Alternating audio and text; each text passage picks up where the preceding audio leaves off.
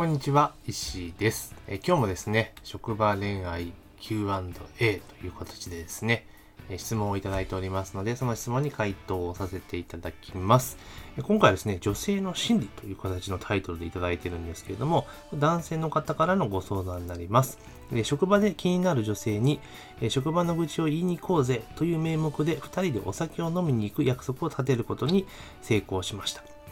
正直職場の他のメンバーも誘って一緒に愚痴を言うのも良いのですが、私はその子と二人で飲みたいので、このことはあえて触れてません。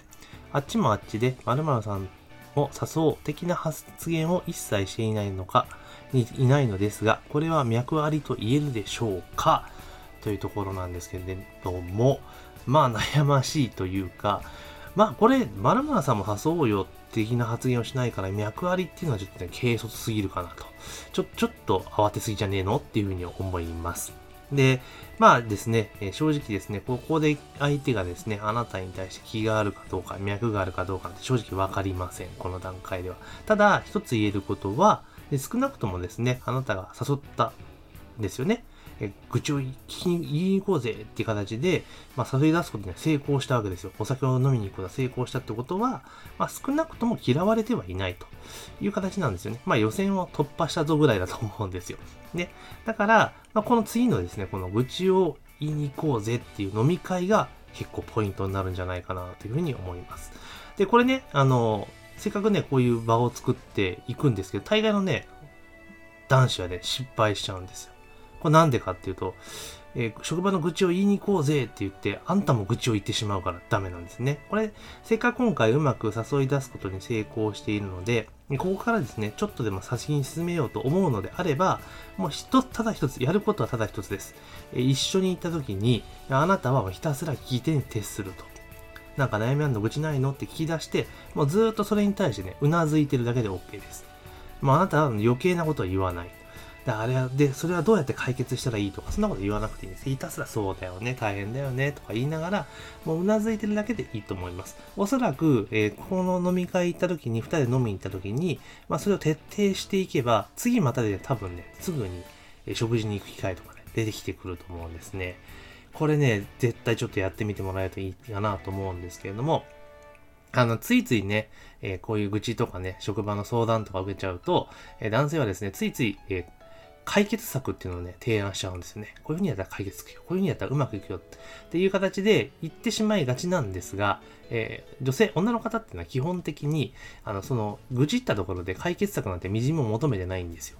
ただ話を聞いてほしいということに、えーそういう要望求しかないんですよね。だから、そこで、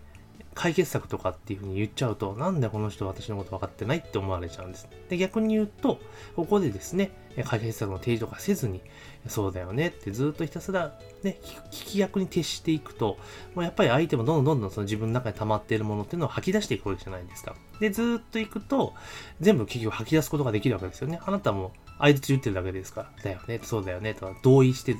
共感してるだけですよね。で、ずっといくじゃないですか。そうすると、多分、不満っていうのは全部吐き出すんですよ。で、吐き出したらどうなるかっていうと、なんか、誰々君と一緒にいるとちょっとほっとするとか安心するっていう風になるんですよね。あなたひたすら話聞いてるだけですよ。で、それだけなんですよ。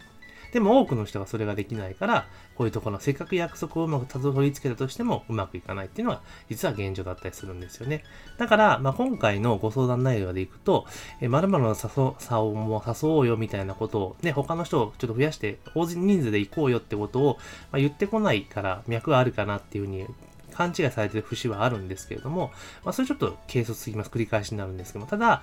チャンスであることには変わりがないので、今、今お話ししたように、でひたすら相手のお話を聞くと。あなた自分の話は聞かれるまで一切しなくていいし、聞かれたらさっと答えてすぐに、で、あなたどう思うのみたいな感じで切り返して、とにかく相手に話させるってことをやるといいんじゃないかなというふうに思っております。ですからですね、この、え回答を聞いていただいて、え実際ですね、えー二人で、ね、お酒飲みに行って、えー、愚痴を聞きまくったと。